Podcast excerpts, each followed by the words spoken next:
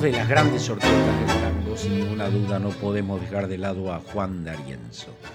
En 1936, dice José Govelo en su historia del tango en el sitio Todo Tango, irrumpe victorioso Juan D'Arienzo en el disputado territorio de la popularidad.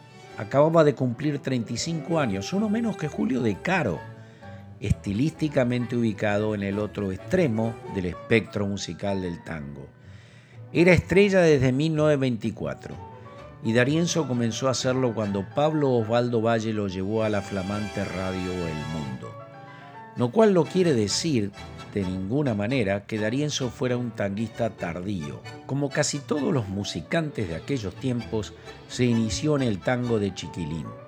Con Ángel D'Agostino al piano, en el bandoneón Ernesto Bianchi y Eneo Bolognini, tocó de muy chico entre atritos de 3x4.